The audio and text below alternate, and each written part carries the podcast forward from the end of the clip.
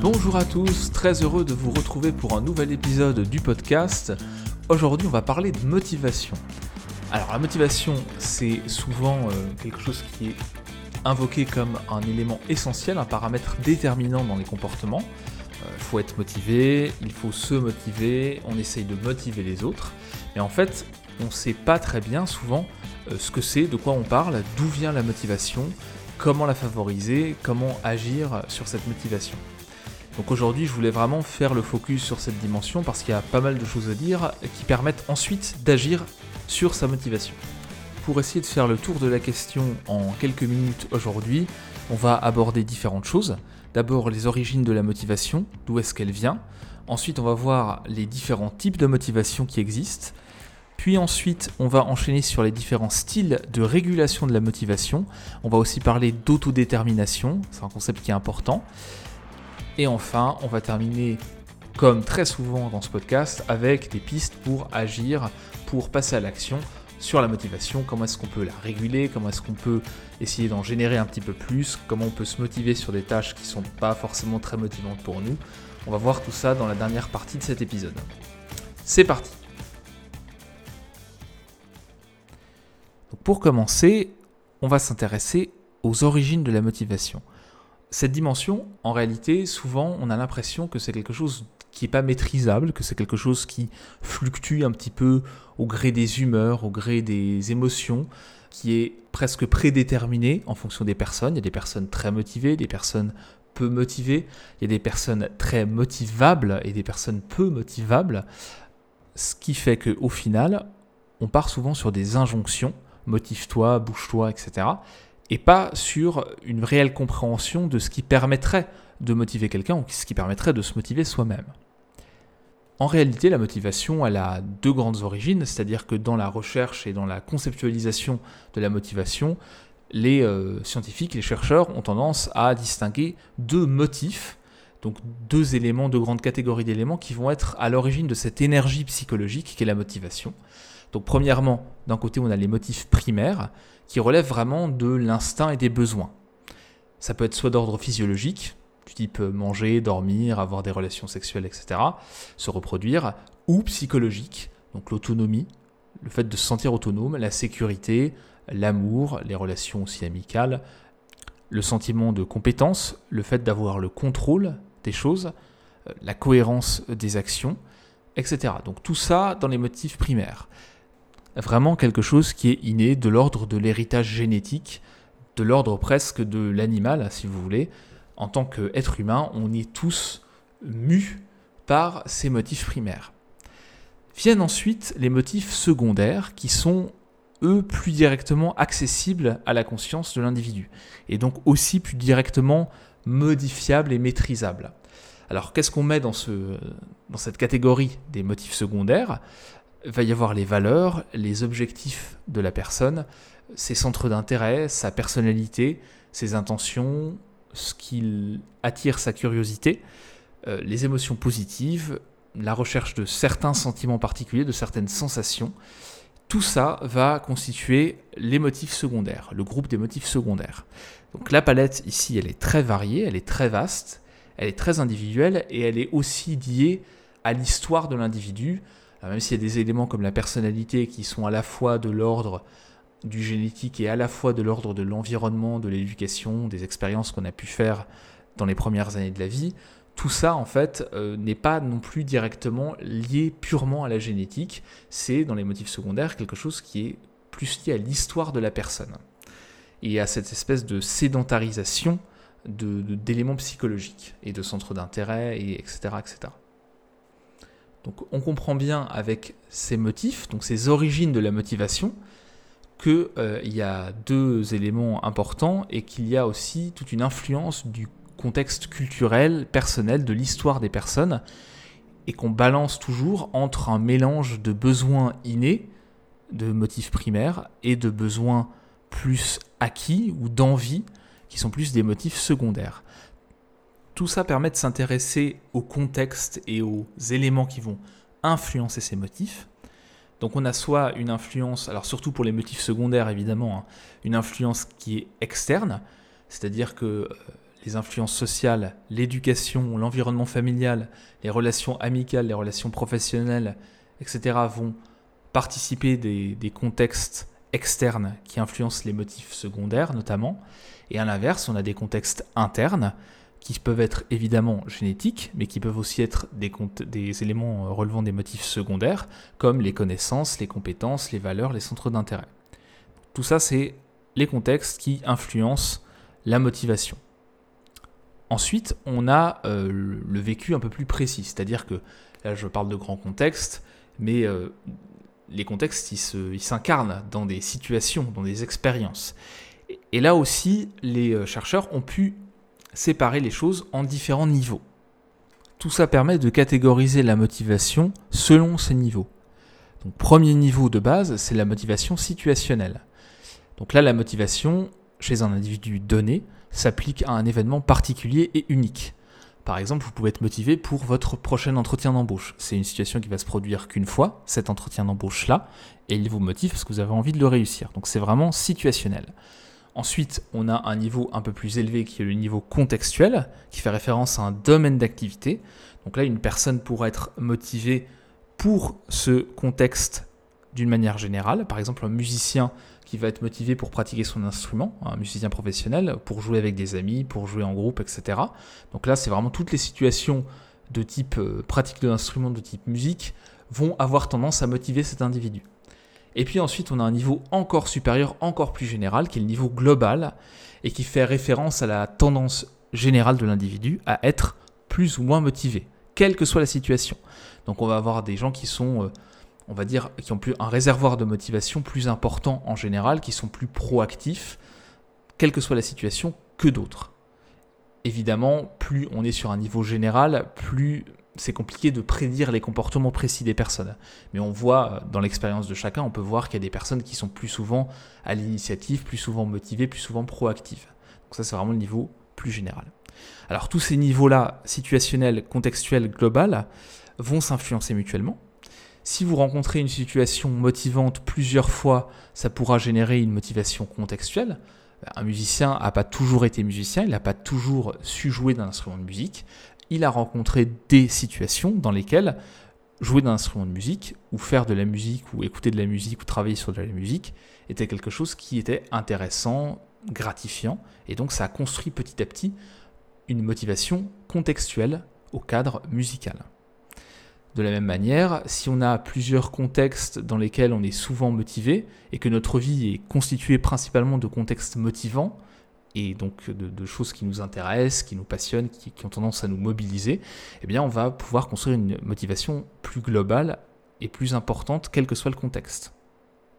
À tous ces niveaux, il va y avoir des influences internes et externes, hein, ce que j'ai dit tout à l'heure, c'est-à-dire des éléments liés aux influences sociales, aux relations amicales, à l'environnement, euh, à la famille, à l'éducation, pour l'externe, et pour l'interne, aux connaissances, aux compétences, aux valeurs, aux centres d'intérêt qu'on a euh, construits petit à petit.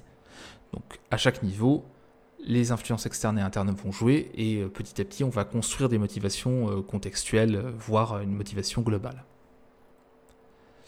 Donc l'approche par motif primaire, secondaire, puis par niveau contextuel et influence externe et interne, nous permettent d'avoir un cadre global de compréhension de la motivation qui déjà débroussaille un petit peu les choses. On sait mieux d'où elle vient, les motifs primaires et secondaires, et on sait mieux comment elle se construit et comment elle s'exprime en fonction de contexte, en fonction d'influence.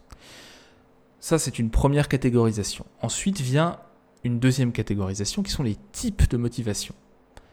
Quel que soit euh, le niveau contextuel, quelles que soient les influences qui s'exercent sur la motivation, on a différents types de motivation, différentes natures de motivation. Alors vous les connaissez peut-être, ces différents types de motivation. On en distingue deux, tout simplement, la motivation intrinsèque et la motivation extrinsèque. La motivation intrinsèque, c'est le fait de réaliser une activité pour le plaisir qu'elle procure en elle-même. C'est-à-dire que c'est une fin en soi. Par exemple, je joue d'un instrument de musique parce que j'adore jouer d'un instrument de musique. Je fais du théâtre parce que j'adore faire du théâtre. Je fais de la comptabilité parce que j'adore travailler avec des chiffres. C'est l'activité en elle-même qui procure du plaisir, qui procure un sentiment peut-être d'efficacité, d'épanouissement, des émotions positives. Et donc, elle est une fin en soi, il n'y a pas de but caché derrière. À l'inverse, la motivation extrinsèque consiste à réaliser une activité, être motivé pour une activité parce que c'est un moyen d'arriver à ses fins. Une récompense peut par exemple générer une motivation extrinsèque. On fait quelque chose pas parce que ça nous intéresse, mais parce que ça nous permet d'avoir une récompense. Une augmentation de salaire, un bonus, même une friandise, une relation plaisante, quelque chose d'autre. On, sait que c'est un passage obligé pour avoir ce qu'on veut au final.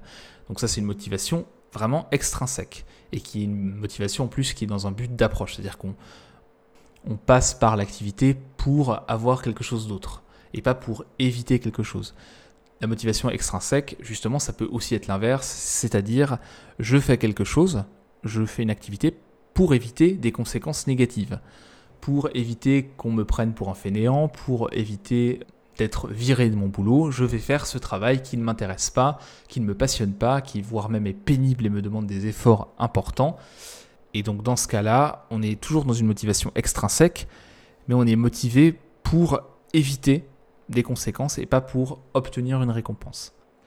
Au final, les choses sont assez simples ici. Deux grandes catégories, deux grands types de motivation. La motivation intrinsèque, on fait les choses parce qu'elles sont intéressantes en tant que telles, ou la motivation extrinsèque, on est motivé pas par l'activité en elle-même, mais par quelque chose d'autre, que nous permet d'atteindre la réalisation de cette activité. Et puis en quelque sorte, il existe un autre type de motivation, qui est la motivation en un seul mot. Donc c'est le fait de ne pas être motivé, d'avoir une absence de motivation.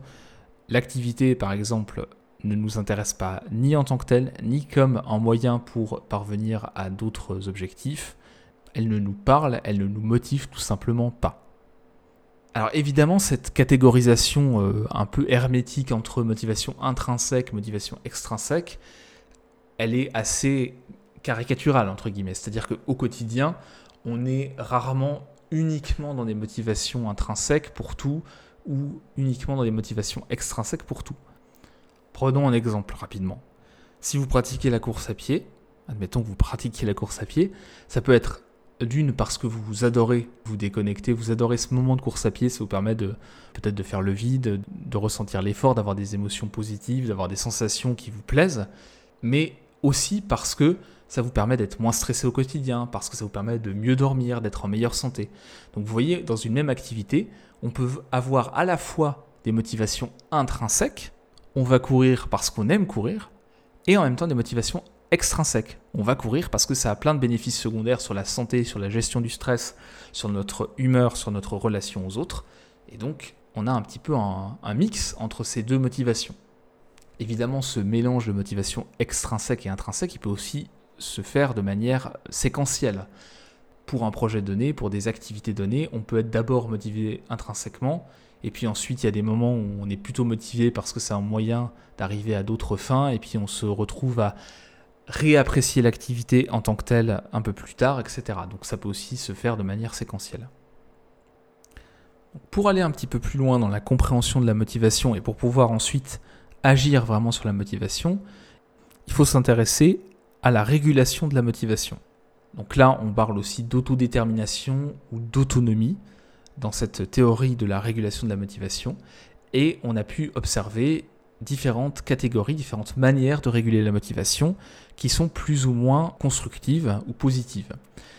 Parce que sinon, dans la littérature traditionnelle, on avait tendance à opposer une motivation intrinsèque positive, géniale, vraiment épanouissante, à une motivation extrinsèque qui était en fait quelque chose de mal, quelque chose de, de peu productif, en tout cas de peu constructif sur le long terme. En fait, les choses sont un petit peu plus subtiles que ça, et avec l'approche de la régulation de la motivation et la théorie de l'autodétermination, on arrive à rentrer un peu plus dans les subtilités. Alors pour ça, il faut bien comprendre la différence qui existe entre des motivations dites autonomes et des motivations qu'on appelle contrôlées ou contraintes.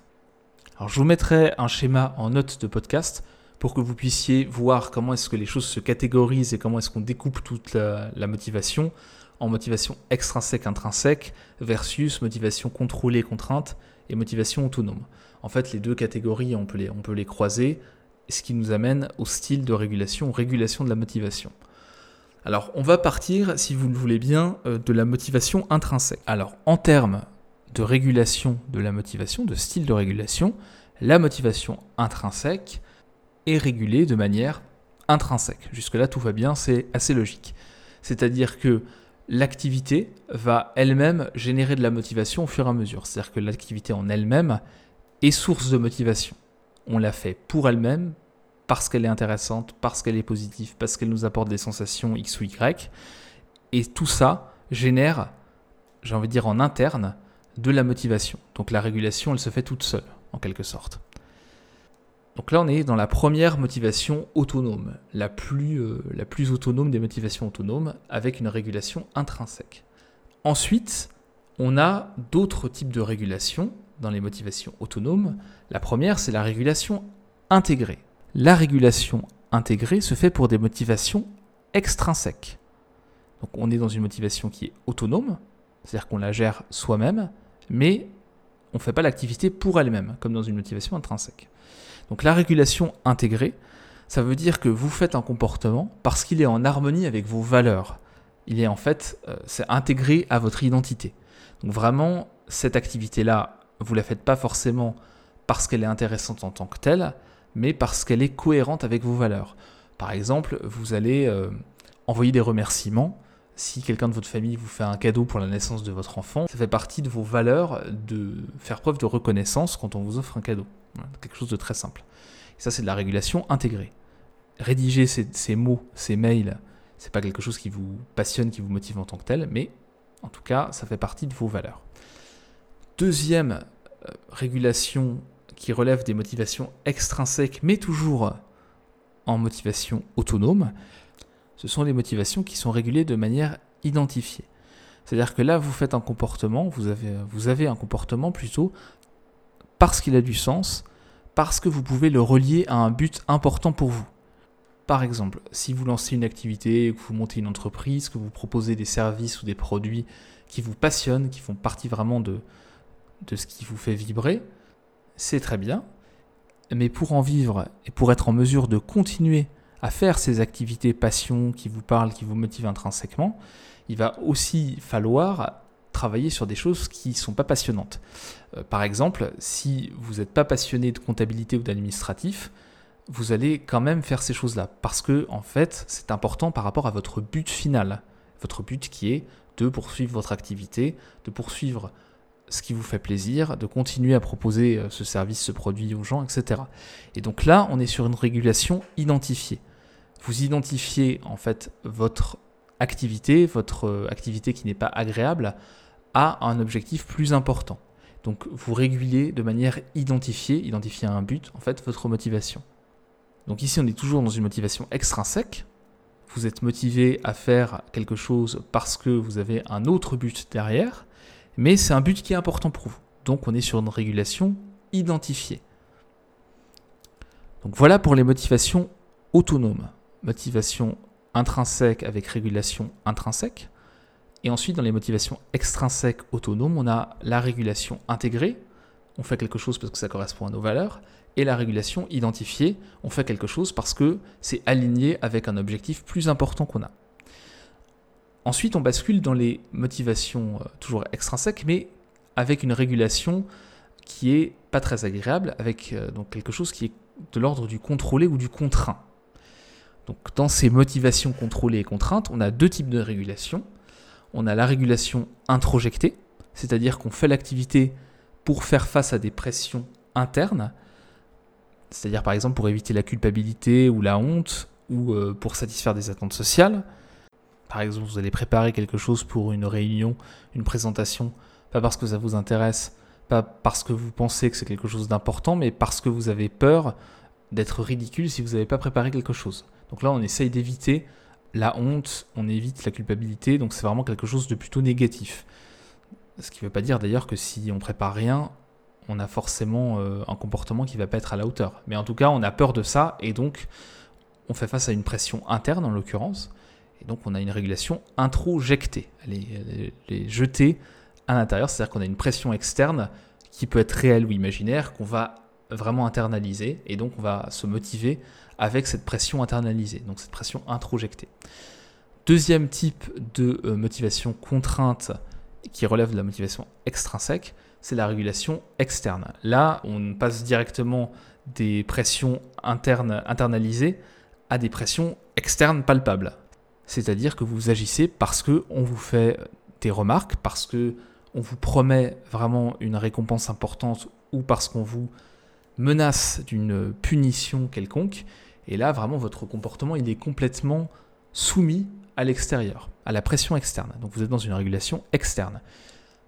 Prenons un exemple simple, vous êtes en surcharge pondérale, tout le monde vous fait des réflexions sur votre poids dans votre environnement proche, en tout cas les personnes qui comptent pour vous vous font des réflexions, et donc vous allez peut-être faire attention, pas forcément en général, mais en face de ces personnes-là, de ne pas avoir un comportement qui serait contraire à leurs attentes, entre guillemets. Vous allez au restaurant avec ces personnes-là, vous n'allez pas commander certains plats, non pas parce que c'est important pour vous, mais parce que vous allez sinon entre guillemets, vous prendre des réflexions et donc vous avez vraiment une régulation externe. Et puis enfin, pour terminer, par rapport à ces styles de régulation, il y a aussi l'absence de régulation. Quand on n'est pas motivé, donc quand on est dans la motivation en un seul mot, il n'y a pas de régulation en fait. C'est-à-dire qu'on n'a pas d'intention d'agir, on n'a pas d'envie de, de faire les choses. Et donc là, on peut être dans la résignation, dans la dévalorisation, ou tout simplement ne pas du tout être motivé pour quelque chose, et donc euh, ça pose pas forcément de problème. Alors peut-être qu'en écoutant tout ça, vous allez me dire, bon bah très bien, mais à quoi ça sert? En quoi c'est important d'aller plutôt vers des motivations autonomes et d'essayer de minimiser, d'éviter, de, réduire les motivations contrôlées ou contraintes? Alors, mis à part l'intuition qu'on peut avoir en écoutant ces différentes catégories, donc l'intuition qui peut être assez, euh, assez limpide et assez claire par rapport au fait que quand on est sous la contrainte, c'est moins agréable que quand on est... Euh, autonome et qu'on prend sa vie en main, qu'on est proactif et qu'on n'est pas sous des pressions diverses et variées. Mis à part ça, donc, évidemment, c'est important. Pourquoi? Parce que, en fait, les personnes qui sont dans des motivations autonomes, selon les résultats de travaux de recherche, ont de meilleures performances, ont un apprentissage de meilleure qualité euh, quand elles sont en formation, ont plus de satisfaction dans leurs activités, éprouvent un plus grand bien-être, ont des sentiments plus positifs au quotidien, ont aussi une meilleure santé d'une manière générale, une meilleure santé psychologique aussi. Et donc le fait d'avoir des motivations plus autonomes, d'être plus autodéterminé, pour reprendre le, nom de la théorie, la théorie de l'autodétermination, eh bien tout ça va être beaucoup plus positif pour à la fois votre efficacité, vos performances, si c'est ça qui vous intéresse, et aussi pour votre bien-être et votre épanouissement personnel. Alors pour terminer, je vous propose de nous intéresser comme d'habitude à des éléments qui vont vous permettre d'agir sur votre motivation, donc de passer à l'action. Plusieurs stratégies sont, possibles, sont disponibles, il existe plein d'outils pour travailler sur la motivation. Je vous propose quelques pistes pour euh, mettre en œuvre des régulations plus autonomes, des motivations plus autonomes et, et réduire un petit peu les motivations contrôlées ou contraintes.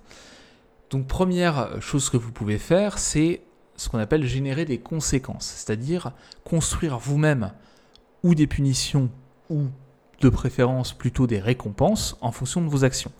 C'est-à-dire que vous allez vous fixer des objectifs d'activité, vous devez faire des choses importantes par rapport à des buts que vous avez. Donc on est toujours dans une régulation, euh, une motivation autonome, sauf que là on est dans une régulation identifiée. Et donc l'objectif ici c'est de se dire si je réussis cette activité à la faire, eh bien je me donne une certaine récompense, à ce moment-là, une petite récompense pour me motiver, un peu une, carotte, mais une carotte auto-générée, pour avancer, pour me motiver à faire la tâche en question.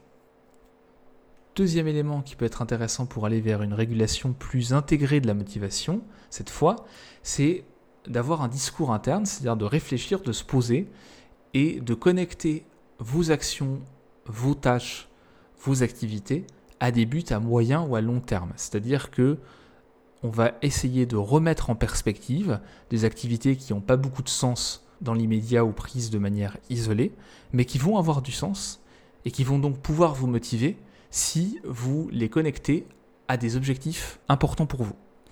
Et donc là, on se dit, ok, ça c'est pénible à faire, ça m'intéresse pas, c'est pas très agréable, mais c'est important par rapport à cet objectif. Je suis obligé d'en passer par là pour atteindre cet objectif et je serai très content d'avoir surmonté cette difficulté, d'avoir fait cet effort quand j'aurai atteint cet objectif.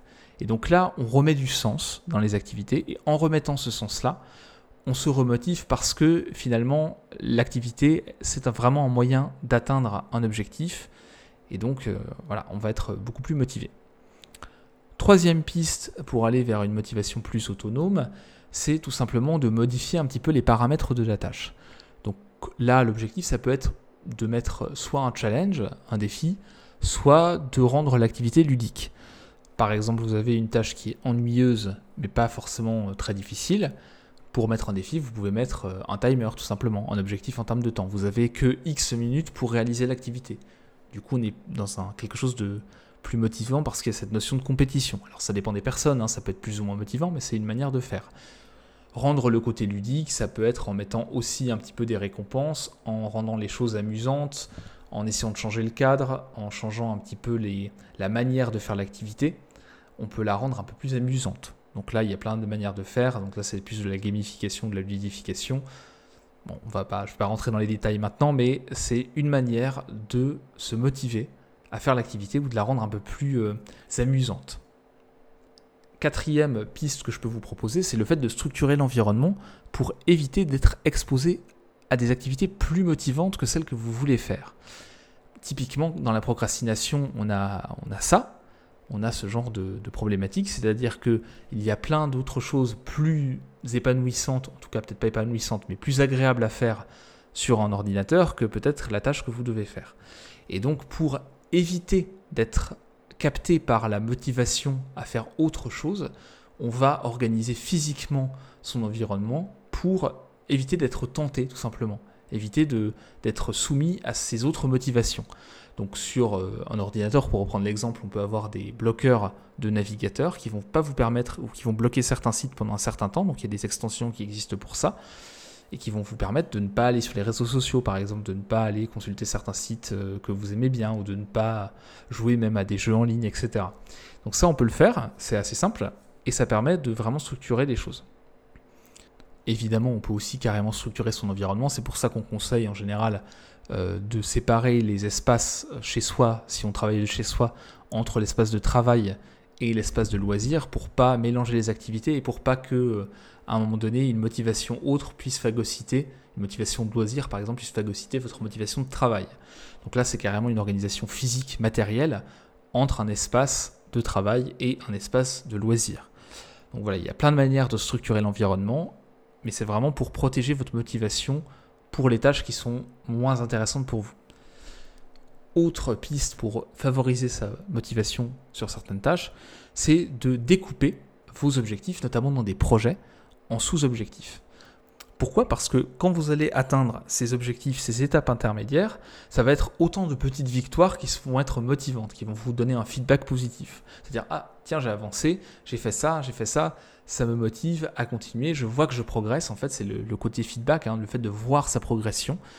Ça permet d'être beaucoup plus motivé, d'alimenter en fait la motivation, d'alimenter la machine. Et donc, il faut s'intéresser à cette notion-là. Alors après, ça, ça relève de la fixation d'objectifs, mais plutôt que de s'attaquer à une montagne et de se dire oh mon dieu la destination que je veux atteindre, je ne l'atteindrai pas avant 3-4 ans, eh bien on va redécouper en sous-objectifs vraiment beaucoup plus proches. Alors ça peut même être des micro-tâches, mais on peut évidemment avoir des objectifs à la semaine, des objectifs au mois, ça tout dépend de votre projet évidemment, hein. il faut après rentrer dans le détail et dans les particularités de chaque projet, mais l'idée, c'est vraiment d'avoir suffisamment de sous-objectifs pour avoir régulièrement des petites victoires et de voir régulièrement ses progrès, de se voir avancer, de se sentir avancer et de sentir que ce qu'on fait a un sens, que ce qu'on fait nous apporte des euh, bénéfices, en fait, des, retombées positives. Enfin, dernière stratégie que je peux vous proposer aujourd'hui pour euh, terminer ce podcast, c'est l'auto-encouragement. Alors ça c'est un petit peu une, stratégie à plus long terme, enfin qui nécessite un temps particulier en dehors. Et elle va consister à se souvenir de temps, de moments, d'expériences où on a dépassé des difficultés similaires à celles qu'on a rencontrées ou celles qu'on rencontre actuellement dans un projet ou par rapport à un objectif ou par rapport à des activités qui ne sont pas très motivantes. En se souvenant de comment on a réussi à dépasser des difficultés, et le sentiment de satisfaction qu'on avait lorsqu'on a dépassé ces difficultés, lorsqu'on a été au-delà du fait de se faire plaisir sur le moment ou de simplement céder aux tentations ou de tomber dans la facilité, eh bien en se souvenant de ces victoires, de ces efforts qui ont été faits et qui ont amené à des choses beaucoup plus positives derrière, eh bien, ça nous donne des pistes pour et des motivations pour les tâches actuelles qui sont autant d'obstacles vers un objectif plus important. Donc le fait d'avoir identifié comme ça des réussites passées ou des stratégies de réussite dans des projets passés permet au moment où vous êtes sur des tâches difficiles de vous rappeler de ça et donc de construire des encouragements, de construire des représentations mentales qui vont vous aider à vous motiver sur le moment en vous disant bah, j'ai fait ça la dernière fois, ça a bien marché, je sais que c'est important de, de, se motiver parce que la dernière fois que j'ai fait ça, la dernière fois que j'ai eu cette sensation de difficulté et que j'ai réussi à la dépasser, ça m'a apporté énormément de choses positives. Et je suis capable de le faire dans d'autres domaines, et donc je peux transférer ça sur l'activité, le projet actuel. Donc là, c'est plus quelque chose qui est de l'ordre de l'auto-motivation, de l'auto-encouragement, et qui s'appuie sur vos expériences passées, mais c'est aussi une stratégie qui est assez productive. Alors il ne faut pas s'appuyer que sur cette stratégie, évidemment, ni d'ailleurs sur euh, chaque stratégie euh, que j'ai évoquée. Hein. C'est en fonction de vos appétences, en fonction de votre humeur aussi du moment, en fonction de vos facilités, en fonction des projets sur lesquels vous travaillez. C'est important d'aller chercher telle ou telle stratégie, d'aller voir ce qui marche et de les décliner aussi, puisque certaines stratégies peuvent prendre diverses formes, comme par exemple la ludification, la gamification, il y a plein de manières de le faire. Et donc vous allez pouvoir combiner tout ça pour tenter d'être dans une régulation de la motivation plus autonome et donc pour avancer sur des tâches qui vous passionnent pas en tant que telles. Donc voilà pour cet épisode sur la motivation. En conclusion, ce qu'on peut dire, c'est que la motivation n'est pas quelque chose de magique. La motivation a des origines, des motifs primaires, secondaires. Elle se construit en fonction de contexte, en fonction d'expérience. Elle a différents types et surtout, il y a différents types de régulation de la motivation qui sont intéressants, soit à utiliser, soit à éviter dans vos activités quotidiennes et dans vos projets divers et variés. L'essentiel à retenir, c'est pas de se dire qu'il faut tout le temps être dans la motivation intrinsèque, mais plutôt d'être toujours dans des motivations plutôt autonomes, et donc d'essayer de faire en sorte que les activités du quotidien, les activités auxquelles vous vous adonnez, soient des activités qui aient du sens pour vous, que vous puissiez les reconnecter à des buts, et parfois même que ces activités soient juste plaisantes en tant que telles. Et ça, évidemment, c'est plus agréable et ça permet aussi d'être plus efficace. Donc on peut agir sur la motivation. N'hésitez pas à tester les stratégies que je vous propose, à en tester d'autres, à en suggérer d'autres. Il y a plein de manières de se motiver. Il y a aussi des trucs personnels qu'on peut utiliser. Donc n'hésitez pas à explorer ça.